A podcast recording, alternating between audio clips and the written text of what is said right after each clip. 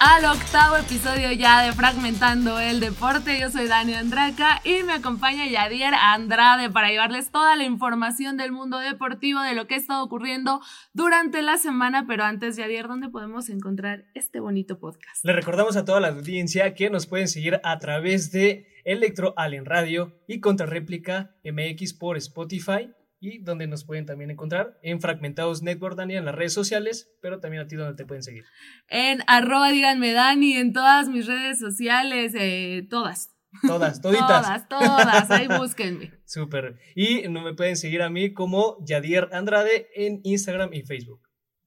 Perfecto, pues ahí está. Y fíjate que el programa de hoy va a estar bastante bueno porque traemos como todo muy variadito. Eh, traemos aquí todo lo que va a ocurrir en el repechaje de la Liga MX como la previa. También vamos a hablar de los cuatro clasificados de manera directa. Acuérdense que estamos viviendo la jornada número 16 de la Liga MX femenil. Ya se nos está yendo. Asimismo vamos a hablar de las grandes ligas y el partido que tuvieron en México. También del triunfo de Che Pérez en el GP de Bakú y México ya sabemos a qué rivales se va a enfrentar en la Copa del Mundo de FIBA este año. Sí, y también agregamos que por ahí Memo Ochoa, ¿no? Hay un tema muy interesante, Daniel. Así es, y por ahí la, la funda con todo que se trae el Mazatlán FC, que también vamos a, vamos a entrar rápido en ese tema, pero bueno.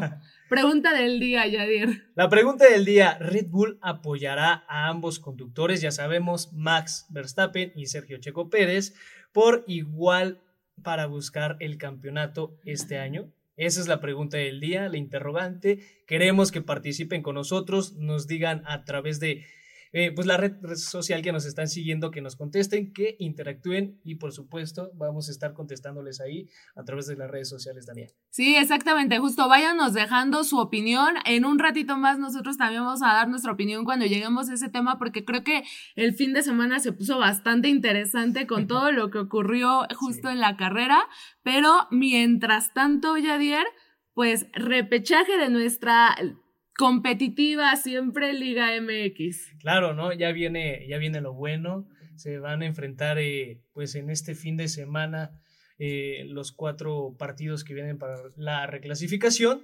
Y es interesante porque también, pues bueno, ya pasaron a Liga Directa los otros cuatro, ¿no? Que es un tema interesante el que, pues bueno, hay que estar felices, ¿no, Dani? Como, como chivarmanos, ¿qué podemos decir? Ah, bueno, bueno, ahorita nos vamos a soltar ahí, vamos a hablar rápido del repechaje para, para poder venir de odiosos los dos con, con todo lo que se avecina en la República Chivermana.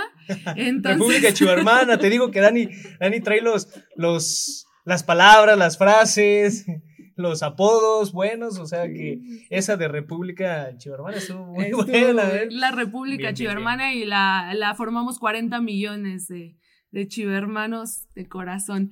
Pero bueno, mientras tanto, Javier, los duelos del fin de semana de repechaje, porque además tenemos eh, locuras por ahí con eso de que Querétaro no va a poder participar, está en lugar número 10 de la tabla, sin embargo, pues son los multaditos con el último lugar del descenso, bueno, no del descenso, del cociente, porque en, la Bella Liga MX pues no hay descenso todavía, pero todo puede pasar en esta reclasificación. Pues el sábado, Dani, eh, se iba a jugar normalmente el partido de Cruz Azul en contra de Atlas a las 9 de la noche. Pero ¿qué va a haber ese día también? Algún evento muy importante allá en la Perla Tapatía. Tú lo has de recordar, en la pelea de Canelo. El día sábado, entonces decidieron pasar el partido del Cruz Azul a las 5 de la tarde aquí en el Estadio Azteca, ¿no? Un duelo muy parejo, es el octavo contra el noveno. No sé tú qué piensas, Dani. Sí, yo creo que de todos los duelos que vamos a tener dentro del de, repechaje y todo eso, este me parece el más parejo. Además, me gusta mucho que son dos equipos que empezaron, pues, totalmente el torneo perdidos. Em, por ahí se, se, pedía la destitución del director técnico de Atlas. Logran rescatar para llegar al noveno, logran clasificar a este repechaje. Sí, sí ocurrió eh, la destitución del director técnico de Cruz Azul, llega Tuca, los mete hasta el octavo lugar, pero, pero creo que se podrá dar algo muy bueno. Hay un dato nada más que te voy a dar. A ver. A ver, Este, suéltalo. Sí, tengo que soltarlo porque si no mi pecho se va, va a explotar.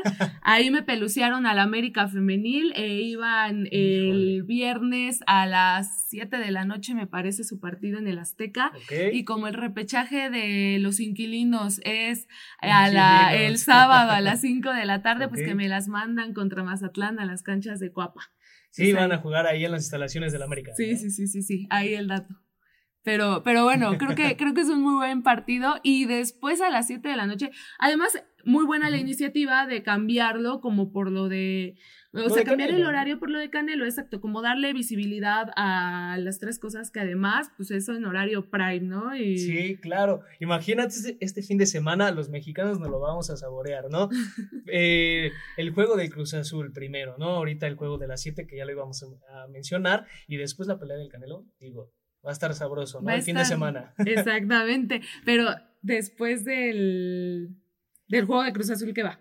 Después del juego de Cruz Azul viene el partido de Pachuca en contra de Santos. Ese juego se va a iniciar a partir de las 7:10 de la tarde noche y este pues bueno, también un partido que la verdad ahí lo veo más disparejo. El Pachuca pues trae mejor plantel a lo largo que, que ha demostrado eh, con el mando de Almada, pues ya tienen un campeonato, eh, llegan a liguilla directo inclusive, en esta ocasión no lo hacen. Eh, Cuando Almada llegó, los metió directo a liguilla, pero ahorita no lo hace, ¿no? Entonces, digo, no hay nada que reprocharle a este director técnico, pero sí han hecho las cosas bien, Dani. Y por otra parte, ¿no? Santos, que le batalló también para poder estar eh, en la reclasificación, no ha encontrado su mejor forma, pero bueno, ¿no? Este partido va a ser allá en el estadio Hidalgo el sábado a las 7:10. Exactamente, y es que no, están cañones, ¿no? O sea, Santos no tiene ni idea de cómo llegaron, de repente nomás les Se, avisaron. se colaron. Sí, exactamente. ¿Sabes qué? Tú te, tú te metes y además estrenando director técnico para este, este repechaje. Entonces, va a ser muy interesante. Como dices, creo que aquí está bastante decantado quién es el favorito a llevárselo. Sin embargo, pues ahí te encargo donde Santos le llega a pegar a Pachuca. que recientemente pues jugaron con el conjunto de Cruz Azul aquí en el Azteca y perdieron los guerreros, ¿no? Sí. También hay que mencionar que Carlos Acevedo, el portero de la, bueno, de los laguneros, pues no se encuentra. No sé, no sé si ya regrese para este juego, pero el pasado estuvo la HUD y dejó mucho que desear. Híjole, pero es que con la temporadita que ha tenido Carlos Acevedo también no sé si es ventaja o desventaja para Santos el que no esté. Pero al menos te da mayor seguridad, sí, tienes razón. Pero creo que yo, creo yo que te da más seguridad que la HUD. La HUD, la verdad, dejó mucho que desear en este partido en contra de Cruz Azul. Eh, pues se le nota, ¿no? Que no ha jugado en mucho tiempo. Y Carlos Acevedo, pues por lo menos traía ritmo, ¿no? Eso sí. y ha estado en selección mexicana, entonces. Es lo que pues, más me preocupa. Ahí está uno de un los poco- llamados a ocupar el, el lugar de portero titular en la selección. sí. Sé, sé que un torneo no debe de hablar por un futbolista porque todos tenemos bajones, sin embargo, oye, es, es impresionante el Sí. mal torneo que ha tenido, pero bueno, también... Pero en des- general, ¿no? En general. Sí, en general, bueno, sí, en general todo También, el equipo. Se compromete entonces con su equipo el muchacho. Si están teniendo un mal torneo, él también. Pero después, el domingo tenemos a las También. 7 de la noche también en el No Camp, el León contra San Luis. Sí, la verdad es que este juego va a empezar a partir de las 7, ya en sus hora- horarios habituales, por decirlo. Pero bueno, ¿no? El domingo sigue en estos duelos, estos cruces interesantes. El Club León, yo lo veo también este, con mayor posibilidad de poder Sí. pasar al, a la liguilla. Pero bueno, también hay que descartar a un Atlético de San Luis que se ha metido el último torneo, el pasado más bien, se metió a la clasificación, a la reclasificación y entró a liguilla. A- Sí, a- no recuerdo muy bien a quién eliminó, Dani, pero este se metió a reclasificación y eh, pues bueno, evidentemente fue contra Monterrey, algo así que disputó liguilla. Pero ya no pasó, ¿no? Algo así, no me acuerdo muy bien. Pero bueno, ¿no? También que ha venido Si quieren trabajando. saber, búsquenlo en Google. También sí, sí, ustedes. sí, sí, no me sea, acuerdo muy bien, no me acuerdo muy bien, la verdad. La, la memoria ahorita me falló, pero sí, ahorita pues ahí Atlético de San Luis colándose a la reclasificación, Dani, y no hay que descartar alguna posibilidad o alguna sorpresa, ¿no? Sí, Porque sí, todo sí. puede pasar ya en estos partidos, es de matar o morir. Sí, totalmente, porque además pues es a una sola, o sea, no, no hay ida y vuelta, es una sola exhibición el partido, 90 minutos, y después venimos en el volcán con estos Tigres, eh, pues que clasifican en lugar número 7 al repechaje contra Puebla, que va en onceavo lugar. Y fíjate, aquí nomás me voy a aventar un dato. ¿Puebla otra vez? El Puebla otra vez. Ahora, qué bueno que Chivas pasó directo, porque te digo, si no, nos hubiera tocado Puebla. Sí. no, no, no, el eterno calvario, oye. Ya van dos veces que nos sacan, oye. No, aparte, Puebla, muy cercano al 5 de mayo. y luego, luego, Ahí, ahí nomás te voy a echar mi chistazo. A ver, ¿cuál es el dato? Dame chance. ¿Quién tiene un francés en el, en el, en Tigres? Digo, perdón, ¿quién tiene un francés? ya, ya lo dijiste, creo. cuá, cuá, cuá. Creo que ya lo dijiste, Dani. ¿Quién tiene un francés? Sí. Ah, se ve solita. Ah, este, no sé, me la pones difícil. no, pues el francés, evidentemente, lo acabo de decir, está eh, André Pierre Guignac, ya no está Tauban, entonces pues ya está nada más este delantero y ahora pues el 5 de mayo. El bueno, en este caso va a ser creo que el 6 de mayo. El 7, el 7, este, el 7. de mayo, el 7 de mayo, pero pues por ahí, ¿qué tal que me agarran a, a mis poblanos empoderados como porque... Una guerra de pasteles. Exactamente, fechas patrias y todo eso para ellos, pero bueno, aquí, híjole, creo que lo que hay que destacar que equipos como Santos, que está en lugar número 13 de la tabla, San Luis, que está en lugar número 13 de la tabla, que hicieron, o sea, tienen menos del 40% de efectividad en el torneo y la misma probabilidad de ganar el campeonato que Monterrey en este momento. O sea, la misma oportunidad, casi, casi. Sí, sí, sí. Estás hablando que un equipo que te hizo 18 puntos. 19. 18, 19 puntos alrededor de este torneo, pues tenga la misma posibilidad de colarse a la liguilla y de ahí hasta ser campeón, ¿no? Es un poco de lo que hemos hablado ya a lo largo de estos episodios, Dani. Sí. Lo que te da la Liga MX, pues es lamentable, ¿no? Yo creo que hay que regresar a ese formato de este Mm, de liguilla directa y, perdón, de, este ascenso y descenso, ¿no? Ah, sí, Porque, pues bueno, eh, los equipos se pueden disputar una, una final con un equipo que, como Monterrey, un ejemplo, quedó en primer lugar y un equipo que quedó en 12, perdón, y, y otro equipo quedó en primer lugar, como Monterrey, que tiene 40 puntos, a otro que hizo 19 puntos, ¿no? 18 puntos. Entonces te habla un poco de la mediocridad, ¿no?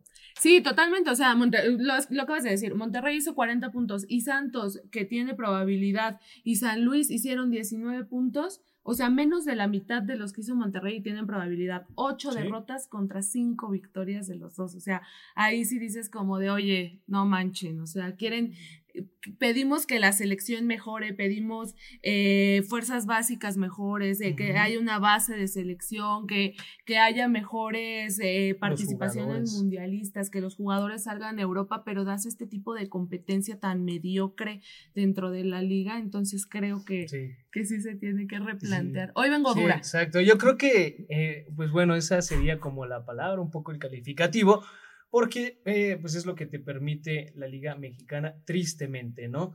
Ahí directivos les encargamos, por favor, porque queremos subir el nivel, ya dejen un poco lo económico. Ojito, ¿no? Ojito. Y bueno, Dani, vamos a pasar a lo que es el otro tema, ¿no? Los cuatro que ingresaron directo a Liguilla. Ahí viene lo bueno.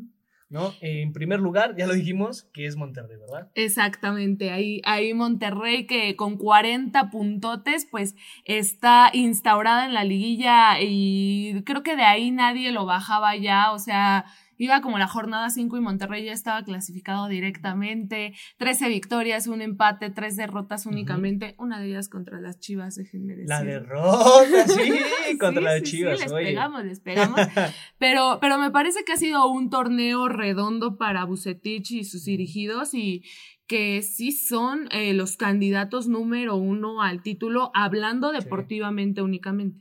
Sí, claro, por lo que hicieron en estas 17 jornadas, pues ellos eh, los pondremos en el número uno para poder llevarse el campeonato, ¿no? Por otra parte, Dani, pues viene el América, que de igual manera juntó 34 puntos, que también el Guadalajara, ¿no? Sí. Y bueno, te habla de que también un conjunto de Cuapa que viene haciendo bien las cosas durante los últimos años, son de los constantes que entran a liguilla, como estaba viendo el otro dato, era eh, Toluca, Cruz Azul y América son de los más constantes para poder entrar a la liguilla. Y bueno, ¿no? Eh, este, acá el conjunto del América pues termina con eh, nueve juegos ganados, siete empates y uno perdido, ¿no? Haciendo pues 34 puntos. Además, quedaron con el goleador del, torneo, que es Henry Martin, 14 golecitos. Ya no habíamos tenido un goleador mexicano en la Liga, en la Liga MX. ¿Desde quién? Desde Puligol. Desde Puligol. Y eso me da mucho gusto, ¿no? Sí. No me importa que sea en el, un jugador del América, pero me da mucho gusto que sea un mexicano. Sí, la verdad. Sí, está bien y habla muy bien de, de, justo esto, ¿no? O sea, el gran nivel que está teniendo Henry Martín creo que puede permitir que se le abran las puertas a más delanteros mexicanos que, por Dios, después del Mundial pasado, o sea, cómo sufrimos de delanteros, entonces el que tengas esa, esa capacidad y con el nivel que trae Henry Martín, Santiago Jiménez, o sea, Sé que por la edad. competencia. Exactamente. Henry, Henry tal vez no podría ser la competencia generacional de Santiago, sin embargo, ahí está apretando y con competencia. Y sí, sea el América o quien sea, pero es bueno saber que el campeonato de goleo se lo queda un mexicano. Sí, qué bueno, nos da mucho gusto, Dani. Y bueno, el América, la mejor ofensiva con 36 goles durante este clausura 2023. Y también, curioso, ¿eh? Se llevan el, el bueno, no digamos el trofeo, pero sí al fair play, ¿no?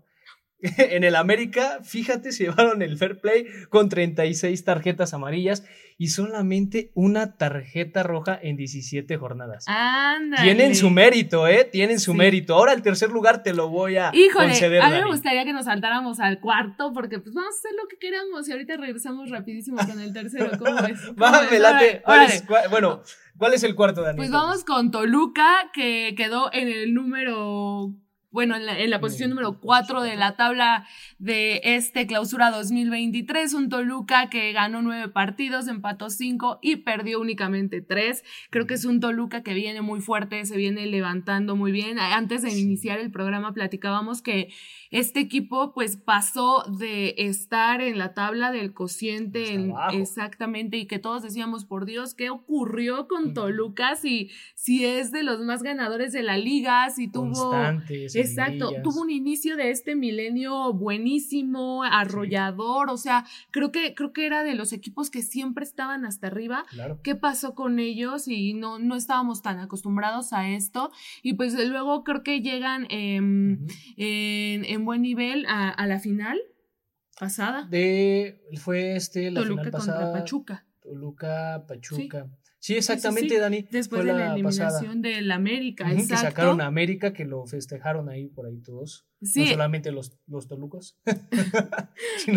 Exactamente. Y pues bueno, de la mano ahí de Nacho Ambriz, pues está en el cuarto lugar en clasificación directa y creo que también es bastante bueno, o sea, lo que te decía, ¿no? El, el programa pasado, creo que habla muy bien de la Liga Mexicana y del momento que está teniendo que tres de tus máximos ganadores estén en la clasificación directa, o sea, América, Guadalajara y Toluca. Sí, exacto, ¿no? Yo creo que eh, para la institución del Estado de México le hace bien al Chorizo Power estar ahí dentro de los cuatro primeros, 32 puntos. Hicieron, Dani, ellos con un balance de nueve partidos ganados, cinco empates y tres derrotas. ¿no? Pues muy bien, felicidades por Nacho Ambriz que regresó a México a dirigir a este conjunto luego de haberse ido a probar Europa y más precisamente en España. Exactamente, y es que aquí no creen que no le estoy haciendo caso a Yadier, estoy buscando, quiero encontrar un la TikTok. canción, sí. Ah, ahorita, mientras. La canción. Quiero encontrarla ahí. Ajá, ahí ahorita que nuestro productor nos diga porque, a ver, Yadier, la última vez que Guadalajara campeonó, pasó como el número 13 de la tabla, el número 13 de la tabla. Imagínate, Dani, mira, no tenía ese dato guardado en mi almacén. La última vez que Chivas campeonó, el técnico era extranjero. Extranjero. Ochoa, se fue de la liga. Nadie confiaba en ellos. Imagínate. A ver, ahorita ahí ya escuché que producción ya tiene la canción. ahorita nos la va a pasar, Dani. Pero, o sea, las cosas se están dando, ¿no? Yo creo que. Este, en edición va a estar y si no, nos va a armar un reel con la canción para que podamos dar toda esta información, porque además de todo, la última vez, ahorita te voy a decir, la última vez. O sea, estás diciéndome, Dani, me estás ilusionando. A ver, que Chivas va a salir campeón y va a conseguir la número 13. Sí.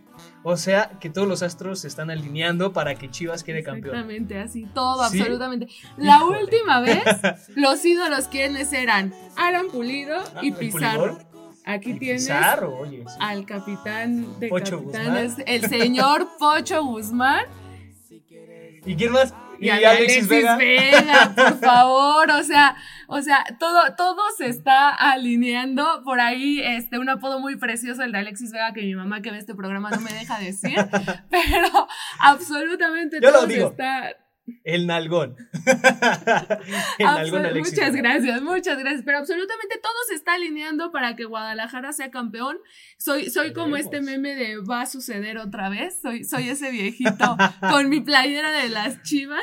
ya me imaginé ahí a Mau haciendo la edición y poniéndote el meme. Sí, el meme va a suceder otra vez. Pero bueno, ¿no? Pues Guadalajara ingresando con 34 puntos, al igual que el conjunto del América. Qué bonito era al conjunto tapatío en estos lugares con un balance de 10 partidos jugados, digo, 10 partidos ganados, 4 empates y 3 perdidos, ¿no? Sí, exactamente. Además, bueno, pues ahí nada más se para la diferencia de goles, que creo que a Chivas sí pero a Chivas le fortaleció mucho el poder eh, regresar a Alexis Vega de su lesión y que se hayan complementado mucho con Pocho Guzmán, que por ahí algo se decía como de, pues, ¿qué le ha aportado Alexis a, Chivas? Se van a estorbar Pocho y él. Al contrario, creo que han hecho una gran dupla y, creo que em, Guadalajara necesitaba para llegar hasta acá pues un líder realmente que lo encontró en, en las piernas de Guzmán y yo te amo. ¿Qué le andas viendo, Dani? Pues sus piernas, el correr, ¿con qué juega? ¿Con qué juega? Sí, ¿Con sí. Qué juega? Tu mamá te está viendo, ¿eh? Sí, mi mamá sabe perfectamente que yo. que mi mamá sabe perfectamente que es su yerno, el Pocho Guzmán. Pues sí, ahí está, ¿no? El tema de los cuatro que pasaron también directo a Liguilla. Están esperando, pues, quién de, de los equipos que se van a enfrentar el fin de semana, Dani, eh, van a ser los que eh, bueno, van a disputar los cuartos de final y posteriormente las semifinales, ¿no? Exactamente. Ahí está el tema, Dani. Pues bueno, mucha alegría que vimos en tu rostro por el Guadalajara. Yo también. Ay, me traen Yo también, claro, claro. Pero bueno, ¿no? Es momento de que podamos pasar, Dani, también a, al otro tema, que es la Liga MX Femenil y jornada número 16. Ya también está a punto de terminar. Sí, ya, o sea, creo que Además empezó antes, pero pues con todas estas fechas FIFA por el Mundial Femenil y todo eso se fue retrasando un poco, pero, pero pues sí a punto de terminar, inicia la jornada con el partido que les decíamos de América contra Mazatlán. Las corrieron del Estadio Azteca, oye. Exactamente, tristemente pues me las mandan ahí a las canchas de Coapa 345 el viernes, van a poder disfrutar de, de este partido, eh, pues una América que tiene que ganar y golear frente a un Mazatlán que Vamos, voy, voy a ocupar este espacio rapidísimo. Eh, acaba de perder a su director técnico. el director técnico Jesús Padrón abandonó al equipo. Bueno, no lo abandonó, me parece que lo despidieron, en esta reestructuración que, bueno, Mazatlán en todas las ramas está tirando. Es como el señor de Chivas, el que le mienta a su madre a todos en el estadio. Ah, sí, ya. Ahorita, como en ese mood, así de, y se me van todos. Les recuerda a la mamá. Me parece, me parece una decisión precipitada, si bien no había un cambio tal cual de jornada 1 a jornada 15 de Mazatlán, pues creo que em, poderle dar a, la continuidad de este proyecto cuando la mayoría de las jugadoras de Mazatlán vinieron de universidades y de la Copa Mazatlán porque no había con qué, ¿no? Entonces... Ahí tendrán que ponerse un poco más serios. Pues digo, ya lo hubieran dejado, ¿qué te faltaban? Dos jornadas, ¿qué podía pasar? ¿Sabes qué pudo ser? Que el fin de semana perdieron contra Necaxa, eh, que era como el duelo por quién se quedaba con el último lugar de la tabla. Entonces, ese, ese 1-0, o sea, terminó siendo como ya. Fue el parámetro de decir. Sí, no puede ser que estemos peor que Necaxa, ¿no? Exacto, como de ya, si no le ganaste a Necaxa, si ya nos quedamos hundidos, somos la peor defensiva del torneo, nunca había habido una de o sea, Mazatlán llegó a 52 goles recibidos. Uy, jol. En el torneo y no ha acabado. O sea, le faltan dos jornadas. Al... Imagínate, no inventes, ¿no? Sí está pesado el número, el dato. Sí, sí, sí, creo que, creo que eso fue lo que incidió, pero bueno, ¿Qué sigue después? no, hombre, después de pues estos datos. ahí el América en contra del Mazatlán y también este 5 de mayo conmemorativo van este, a jugar eh, el Club Querétaro en contra de Tigres a partir de las 5 de la tarde y 5 minutos. Este partido, Dani, va a ser allá en la corregidora. Estas sí las quieren en el estadio. ¿no? Exactamente, estas sí las quieren. pues bueno, y después, ¿cuál es el otro partido, Dani? Después viene Atlas contra Monterrey, que aquí estas eh, rojinegras pues van a tener que sacar la casta por el fútbol de Guadalajara y detener a las rayadas por el liderato general de la tabla para que Chivas llegue a la final y cierre en su casa. Vámonos. Después viene el partido en las instalaciones de la Noria de Cruz Azul en contra de Toluca el día 6 de mayo a las 12 del mediodía. Exactamente, una, una cancha que le pesa a muchos equipos por ser de entrenamiento, pero pues Toluca totalmente habituadas a jugar en ese horario. Exacto. Luego tenemos a unas Pumas que han salido bien respondonas en esta liguilla, que, en esta liga, perdón, que vienen de ganarle 1-0 en casa a Bravas y eh, van contra San Luis de visita en el Alfonso Lastras el 8, que me parece que es lunes. El día 8, Dani, ahorita te lo confirmamos rapidísimamente, es el día lunes exactamente, continuando con la jornada del día lunes que nos aventaron pues cinco partidos en ese día. El Necaxa va a enfrentar al conjunto de Juárez en el Estadio Victoria a las 5 de la tarde, Dani. Exactamente, y después a las 5 también, o sea, tenemos tres partidos encimados a las 5 de la tarde. El de San Luis contra Pumas, el Necaxa contra Juárez y el León contra Cholos Femenil en el estado, en el estado, ¿eh? En el pues por fútbol no paramos a las 5. De 5 a 7 no paramos de, fútbol femenil. Qué bonito, qué bonito. El estado inconveniente en el que vienes, dicen por ahí en el No Camp va a estar este partido León contra contra Cholos, que la verdad es que por ahí, pues Cholos en el lugar, lugar número 7 de la tabla y un León que pues va a luchar hasta las últimas jornadas por poderse meter, pero matemáticamente ya, ya es casi imposible, o bueno, más bien ya están, ya están eliminadas. Pero ahí Cholos podría estar perdiendo también posiciones dentro de la tabla. Luego vamos con. Sí, vamos hasta la comarca lagunera en el TCM Corona. Va a enfrentar Santos o va a recibir al conjunto de Puebla. Este partido va a ser a las 7, 6 de la tarde, Dani.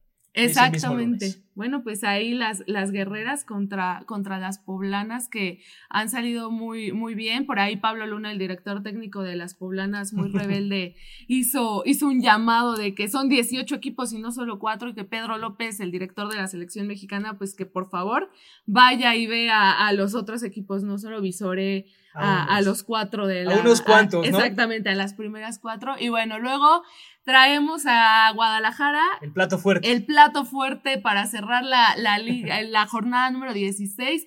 Chivas Femenil que va a recibir en el Akron a Pachuca. Creo que es el equipo que más se juega esta jornada.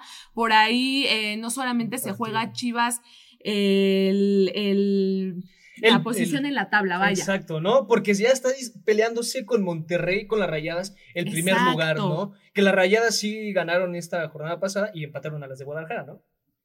Sí, sí, sí. Con 36 puntos. Sí, exactamente. O sea, ahí, ahí por diferencia de goles está Rayadas arriba en la posición, pero pues Chivas no lo tiene nada fácil. Tercer lugar eh, es, es Pachuca en esta en esta... El segundo contra el tercero. El segundo contra el tercero, exactamente.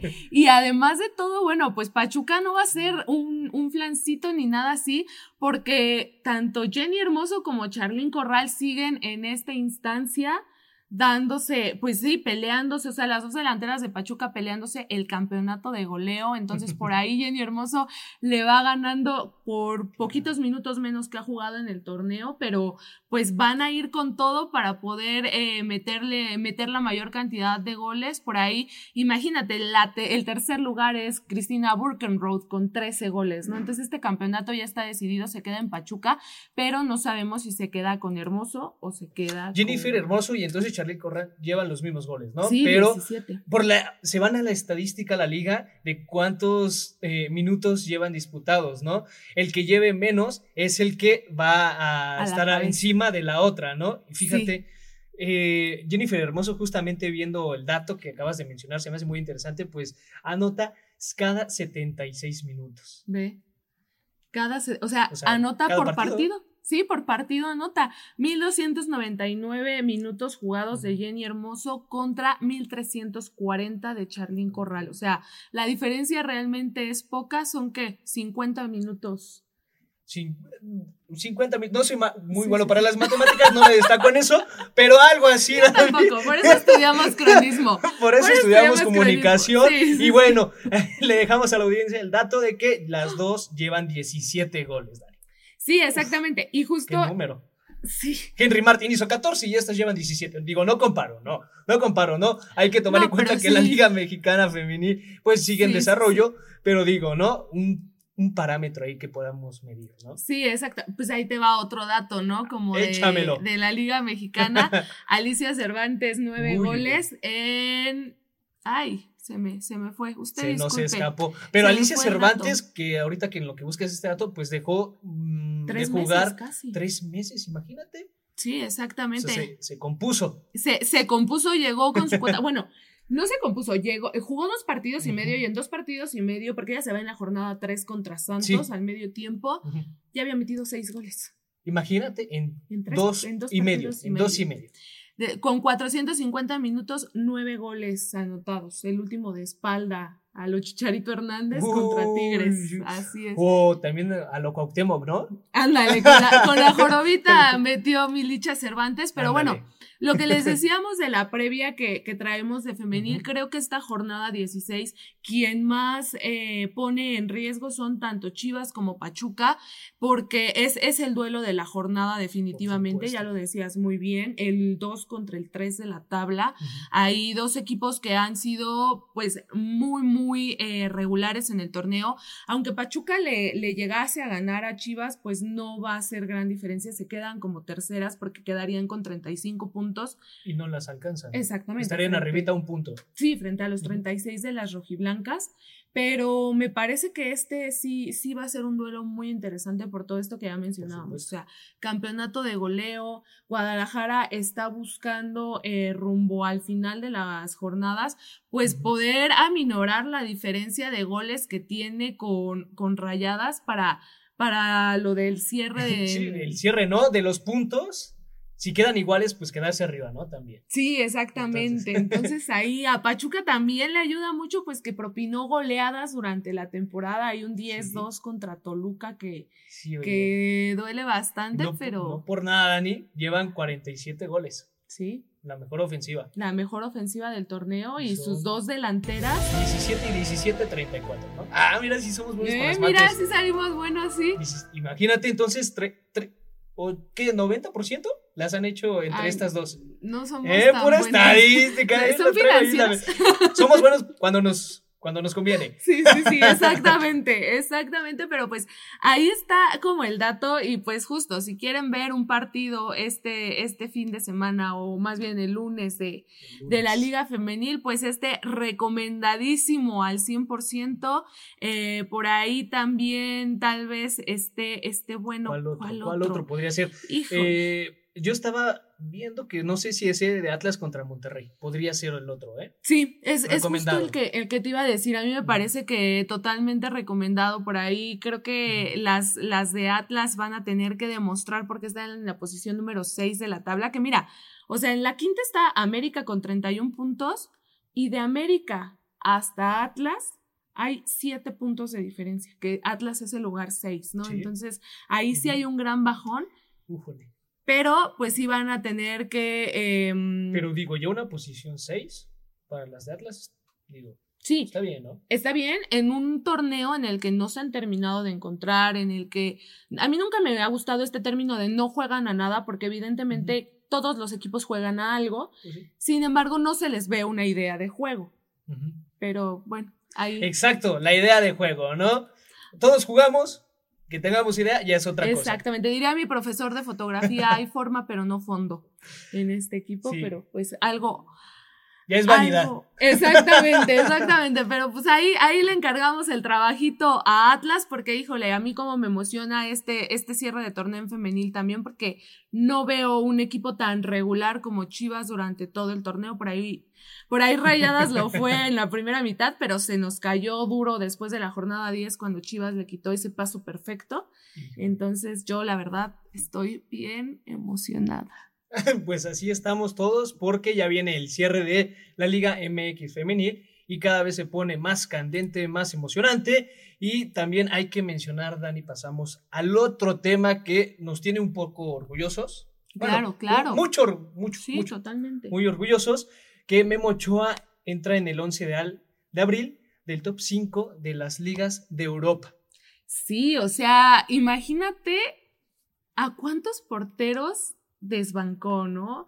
A Courtois, o sea, por ahí. Ter Stegen, eh, ¿quién más? ¿Qué otros nombres se nos pueden venir ahorita a la mente?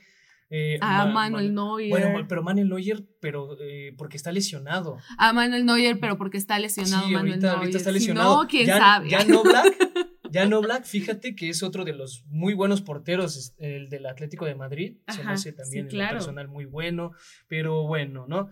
O sea, ya hablando de, de cinco ligas, que él sea el elegido. O sea, no sé ahora sí no entro en números, pero estás hablando de un buen de equipos, de un buen de porteros, de, de, muchas cosas, ¿no? Sí, porque además su calificación como portero y para llegar aquí es de 7.64, ¿no? Y entonces, o sea, sobre, sobre 10 vaya esta clasificación, pero comparte equipo con nombres como Irwin Haaland, Karim Benzema, por aquí, por ahí está también... Karim Benzema.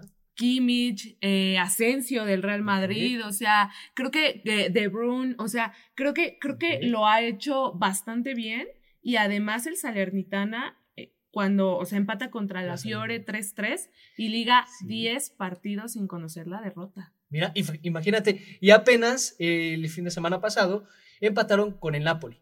Sí, que ya por ahí. uno a uno, con una gran actuación de Paco Memo Ochoa, la verdad. Sí, sí, sí.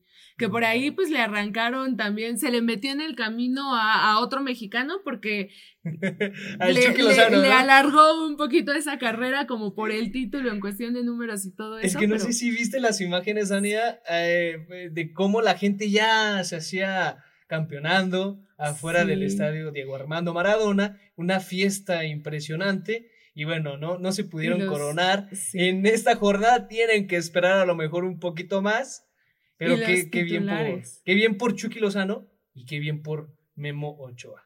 Sí, totalmente, que termina salvando a su equipo del descenso cuando realmente pues parecía que el Salernitana iba, iba ahí a, a perderlo todo. Por ahí una jugada en, el partido contra la Fiore, antes, van 2-2 los dos, o sea, los dos equipos van 2-2. Y Memo Ochoa detiene la pelota, o sea, hace dos atajadas en una misma jugada. Entonces, no, hombre, es, es un héroe en Italia. La verdad es que yo... Se lo ha ganado. Sí, sí, no, no, no, indudablemente. Mira, mucho se habla de que tal vez su, su, paso por la selección ya terminó. Yo coincido con eso. Yo creo que ya, o sea, un mundial más. Me cae muy gorda esta estadística de que Memo Ochoa sería el primer jugador en ir a seis mundiales. o sea, sí, sí, el primer jugador en, en ir con la selección pues. mexicana a seis mundiales, pero no sería el primer jugador en jugar tres mundiales con la selección mexicana. Digo, digo sí, es seis mundiales con la selección mexicana, porque recordemos que 2010, no, 2006 y 2010 no jugó. O sea, fue como portero de reserva, no jugó. Entonces, como que ahí sí esa estadística se me hace un poco de inventados, pero pero está presente, ¿no? Porque estuvo en el 2006 Osvaldo Sánchez y 2010 Conejito. El Conejo Pérez. Que, que, creo que esa es la gran injusticia para Memo Ochoa, que debió de haber jugado él ese mundial, no lo voy a negar. Y después es un, un, un portero que ha sido nuestro mejor jugador en Brasil 2014 y en Rusia. Hicieron un mural, ¿eh? Oye, sí, en o sea, sí, Con sí, esa sí. tajada de Neymar, ¿no? Que Neymar cabeció y la salva en la, en la raya. Sí, o sea, creo que históricamente México le debe demasiado a Guillermo Ochoa. Yo no estoy de acuerdo como en que lo revienten en la rechifla que se lleva y todo esto, porque me parece que sí ha sido uno de los porteros más importantes en la historia del fútbol mexicano. Eh, en los últimos años. Exactamente, o sea, por ejemplo, yo no voy a jugar a la Tota Carvajal, pero pues indudablemente voy a poner a Memo Ochoa por encima de él, lo siento, o sea, pero por lo que tú viste, ¿no? Me imagino por lo que, porque me lo parece que tú es has un vivido. Fútbol diferente. ¿Sí crees? Sí, Tota Carvajal eh, fue el jugador, el primer jugador en llegar a los cinco mundiales. Sí, cinco y, pues bueno, no, sin duda un histórico también ahí por parte de México y de, y de los eventos mundialistas de la FIFA. Y también, Dania, pues qué bueno, ¿no? Algo que quería mencionar ahí tristemente de los que, jugadores que, mexicanos que están en la Liga de Italia, pues también Johan Vázquez, ya para cerrar, pues es de, está en el Cremonense, sí. préstamo, y puede irse al descenso, ¿no? Sí, exactamente. Pues un Johan Vázquez que lo ha hecho bien, que ha demostrado eh, que se ha ganado su lugar en la selección mexicana. Y bueno, la, no le está sonriendo la vida, pero ser defensa en la liga italiana creo que todavía tiene más mérito aún. O sea, defensa extranjero en la liga italiana tiene más mérito aún. Pero pues bueno. Italia siempre se destaca por saber defender. Sí, no por nada el catenacho, pero bueno, ahí, ahí vamos a seguir aplaudiendo a Guillermo Ochoa con este 11 ideal en el mes de abril y ojalá pueda repetir en mayo, ¿no? La hazaña que la repita. Enhorabuena a Paco Memo Ochoa. Y bueno, Daniel es momento de ir a una pausa. Así es, vamos, vamos a una pausa, pero no sin antes recordarles que este podcast lo pueden escuchar en Electroalien Radio por Spotify, también encontrar réplica MX en Spotify. Y en Fragmentados Network, estamos en todas las redes sociales menos Twitter, ya hay que abrir Twitter, pero, pero bueno, ahí, ahí nos pueden sugerencia, ver Sugerencia de Dania hacia la gente que dirige Fragmentados. Y me pueden seguir como Yadier Andrade a través de Instagram y Facebook, Dania. ¿A ti? Ahí me pueden seguir como arroba díganme Dani, ahí los espero para sus comentarios. Y vamos a un pequeño corte.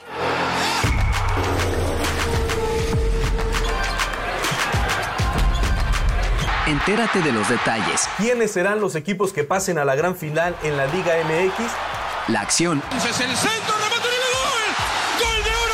y esas jugadas que te perdiste el fin de semana en voz de los expertos en la materia. Eh, demostrar en dos torneos llegar a una final creo que es algo importante. De equipo pues grande. De... Contraataque Deportivo, un programa donde analizaremos los encuentros, las estadísticas y esas rivalidades del mundo del deporte. Juan Carlos Osorio ya tenía seis puntos en la, jornada, en la jornada 2, ya que se haya perdido contra Suecia, pero al menos ya aseguraste prácticamente un pase.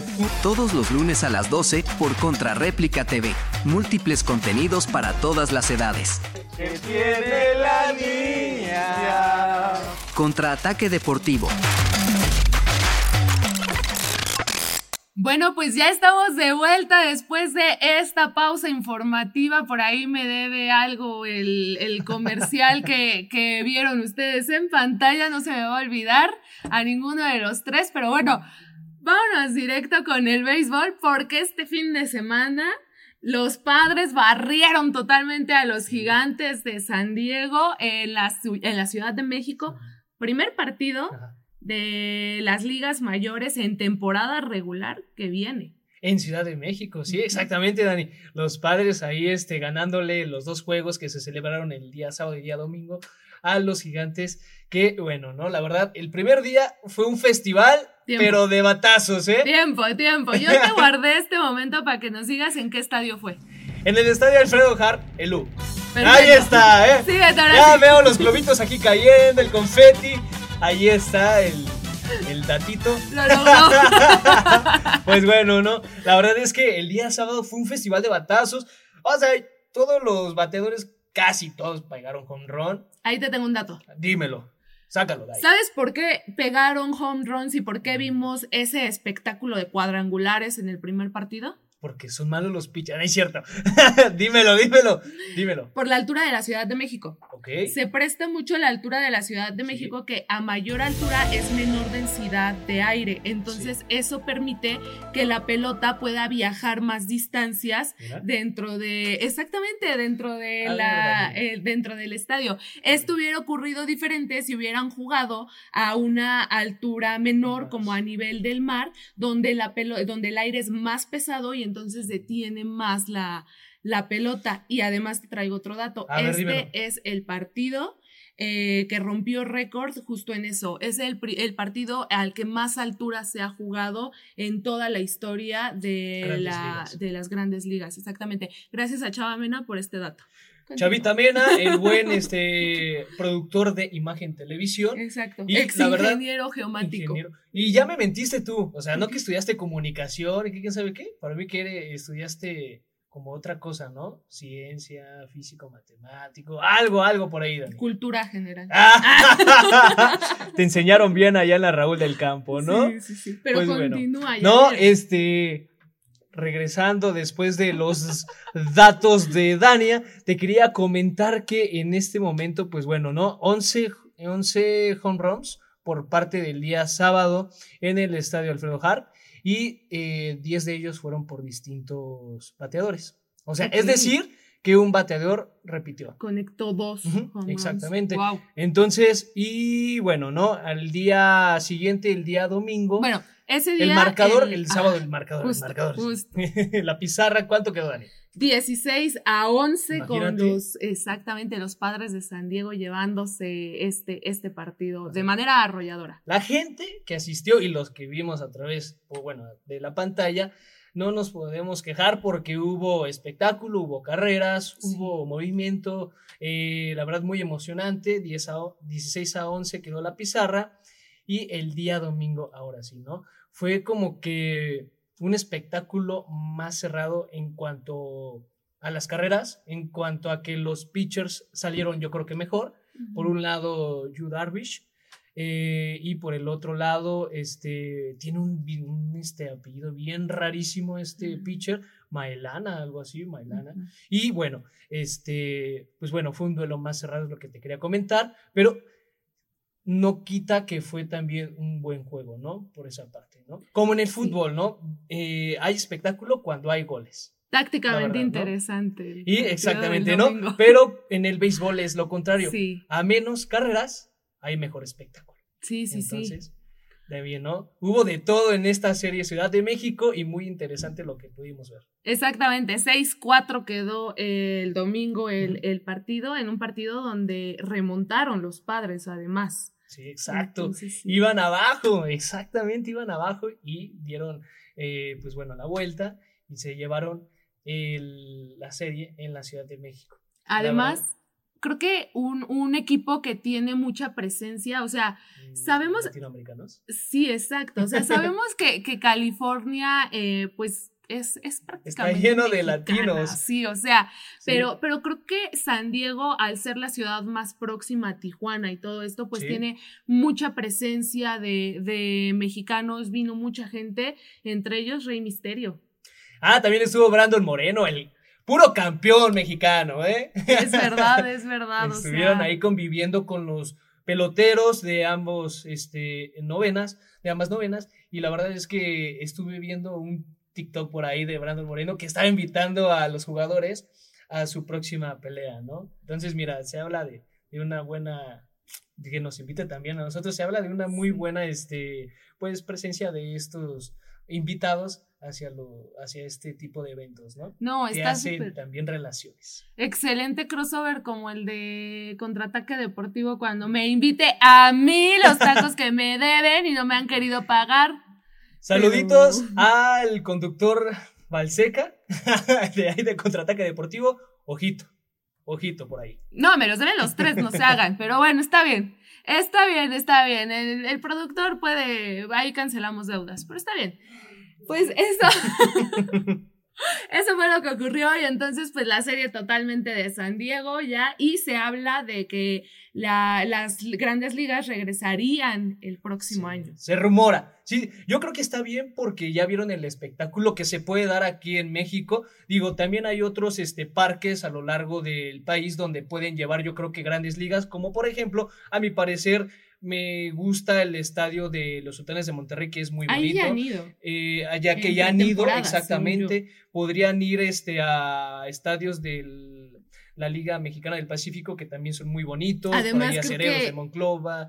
100% beisboleros. Claro, en el Sí, sí, sí. A mí, a mí me encanta el Harper Louis, lo que quieras, pero no hay que negar que hay plazas más beisboleras dentro de la República Mexicana. Tanto en el norte como en el sur son muy beisboleros. Entonces, yo creo que es muy bonito que venga este tipo de eventos aquí a México, a la Ciudad de México lo tuvimos muy cerquita, como la NFL, ¿no? Que también viene cada año o muy seguido. Exactamente, que, que por ahí se ha, se ha hecho como todo un espectáculo en el Azteca, pero yo sigo enojada porque me trataron muy mal a Grupo Firme, pero bueno. Ah, sí, cierto, lo abucharon, no sé por qué. Lo abucharon, ¿quién, sabe? ¿Quién sabe por qué?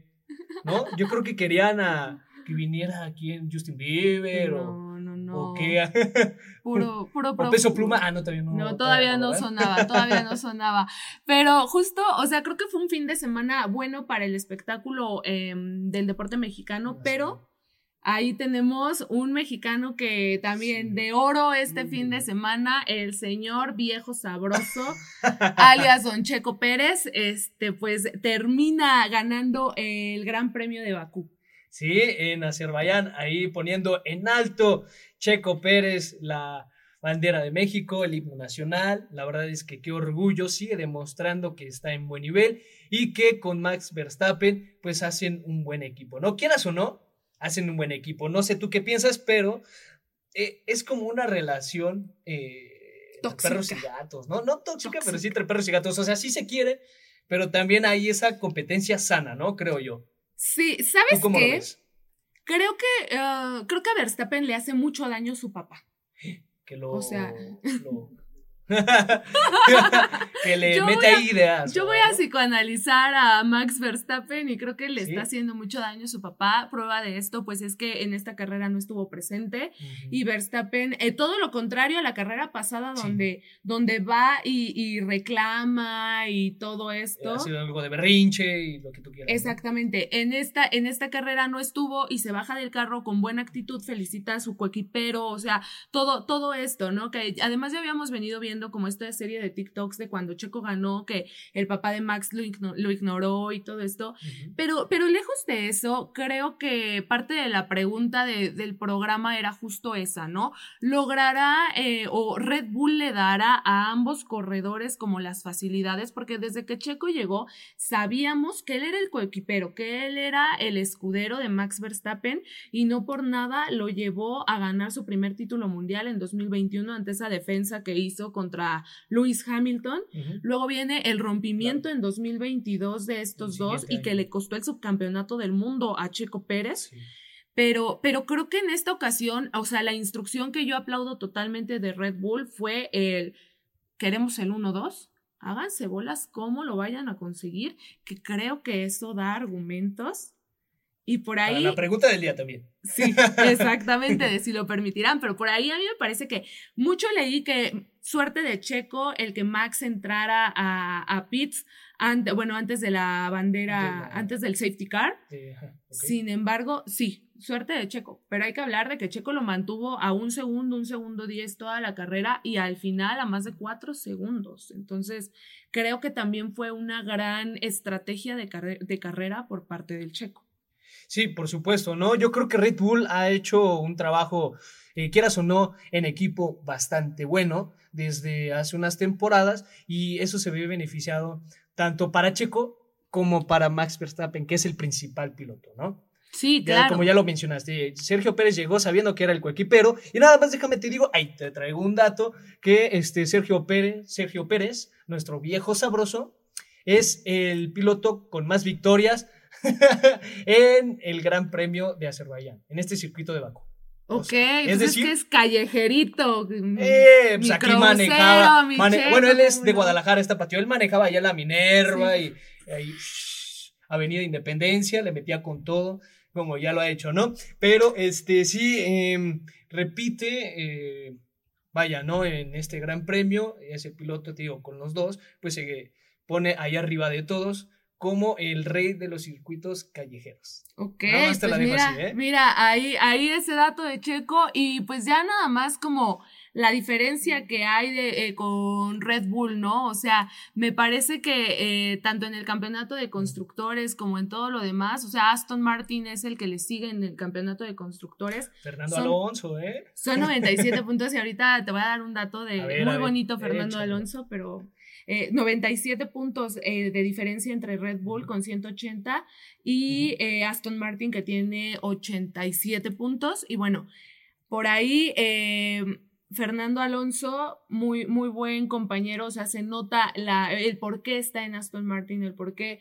lo trajeron para ser como esa figura de formación para Lance Stroll. Eh, se oye en algún momento de la carrera en la radio que les dice a los de su equipo como de, oigan, díganle a Lance que si puede, cambie la configuración de los frenos a como los traigo yo, porque se sienten muy bien.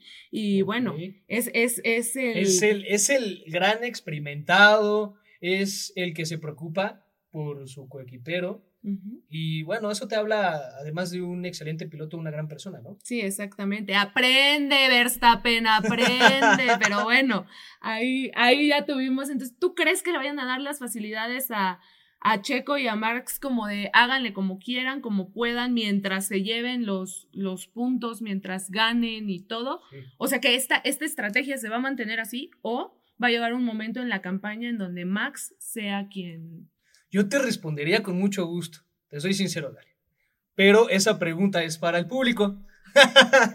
o sea, ¿creen, ¿creen, que se va a mantener así o qué va a pasar con el equipo de, Red Bull? Yo te lo platico después porque si no me pueden copiar mi respuesta. Sí, tienes toda la razón. ¿Va? pues bueno, pasamos al otro tema, Dani, que ya de hecho vamos a cerrar con este muy importante, impresionante. México ya conoce a sus rivales de la Copa del Mundo de FIBA 2023, a próximo a celebrarse en el mes de este agosto. Exactamente, eh, se va a celebrar entre agosto, del 25 de agosto al 10 de septiembre de este año para, para ser más específicos. Por ahí se celebra en Filipinas, Indonesia y Japón este mundial. Tres, sedes. Tres, sedes. exactamente. Ahí la Quinteta Nacional pues va a tener como sede eh, Manila en Filipinas y se va a enfrentar nada más y nada menos que a Egipto, Montenegro y Lituania que estaba viendo el ranking mundial de la FIBA y la verdad es que tampoco México no la tiene tan fácil, ¿eh? ¿eh? déjame te platico que Lituania está en la posición número 8 del ranking mundial, de donde hay, Dani, fíjate, 161 naciones. Entonces se va a enfrentar a un grande como es Lituania en el baloncesto y, eh, bueno, las otras naciones en donde se encuentran en el ranking. Exactamente, bueno, pues ahí tenemos a Montenegro en el ranking 18 de, de la FIBA y entre sus estrellas pues tiene a Nikola Vucevic de los Chicago Bulls, entonces ahí ese es... Una buena de buena posición.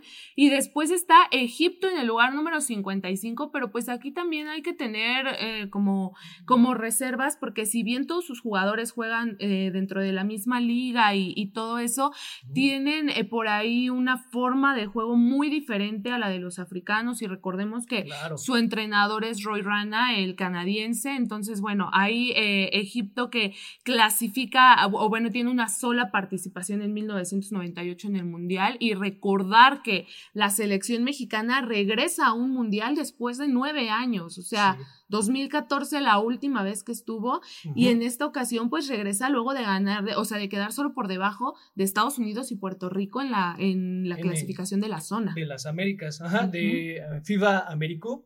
Y de hecho, este Dani son nueve años después de ese, qué buen dato, ya tú lo mencionabas, y es el segundo mundial que van a asistir después de 50 años. Entonces te está hablando de que se logró una hazaña muy importante para el país. La verdad es que me da orgullo también ver a este equipo que le sufrió, eh, dirigidos por este Omar Quintero, que le batalló y que han hecho una muy buena administración, una muy buena planeación dentro de la ADEMEVA, que es la eh, pues organización que se encarga de llevar a, a, la selección mexicana a estos lugares y de poder, este, que también Quintero es el que está ahí en, en esta organización, de hecho. Entonces, todo el mérito es de este coach. Omar sí, Quintero, ¿eh? totalmente. Yo creo que sí el mérito es del coach y los jugadores. Luego de todo el relajito que hubo hace tiempo en la Federación de Básquetbol. Entonces, me parece bastante bien. Y pues bueno, ya para cerrar, entonces, del 25 de agosto al 10 de septiembre, no hay que perdernos eh, todo lo que pueda ocurrir en el Mundial de Básquetbol. Esperemos que esté, esté bastante bien la participación del equipo mexicano. Grupo D contra Egipto, México, Montenegro y Lituania. Esos cuatro se ubican, de hecho, Dani, entonces en el grupo D. D, ¿De sí. acuerdo? Y bueno, toda la buena vibra para el conjunto mexicano que nos va a representar en la Copa del Mundo FIBA 2023. Y este, Dani, pues ya llegó al final esto. Todo lo bueno tiene que terminar en alguna ocasión. Exactamente, todo lo bueno tiene que terminar en esta ocasión, pero a ver, vamos a aventarnos una quinielita de los juegos del repechaje antes de irnos rápidamente. Híjole, Cruz Azul contra Atlas, ¿quién clasifica? me la pones difícil, oye. Así, Yo creo que va a pronto. cl- a clasificar Cruz Azul. Pero sin que te presionen allá en No, no, no me presionan. No, no, no. Pero yo creo que Tuca Ferretti tiene más méritos y mucho más experiencia en contra del técnico Mora de este Atlas, ¿no? Entonces la tiene de ganar Cruz Azul, aunque no tiene el mejor plantel, pero la tiene de ganar, yo creo que en ese aspecto. Y este. mm, 2-1. Ok. ¿Tú? Ah, ya está con ¿Tú? marcador.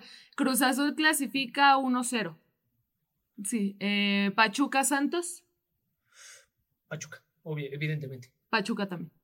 León San Luis, Eh, León, evidentemente. Me voy a la segura. León.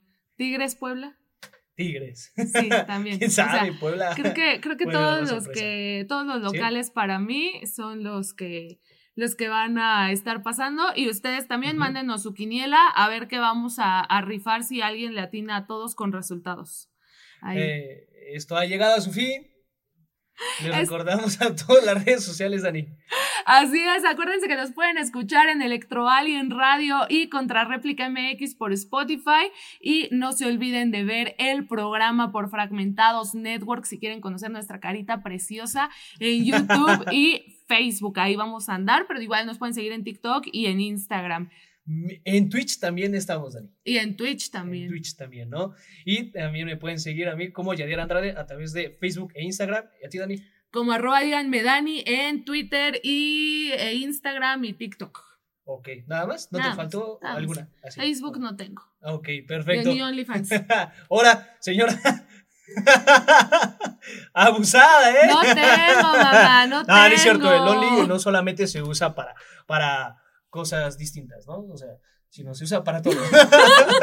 no quiero, no quiero meterme en datos, en datos, pero bueno, se usa para muchas cosas esa plataforma, así como también nos pueden seguir a nosotros. Y bueno, gracias por escucharnos, vernos en las diferentes aplicaciones donde se encuentren, plataformas. Dani ha llegado a su final, otra vez lo mencionó, el episodio número 8. Nos vemos la próxima semana y no se olviden de comentar, seguirnos y también compartir. Muchas gracias, yo soy Adier Andrade y me acompañó Dania Andraca el día de hoy.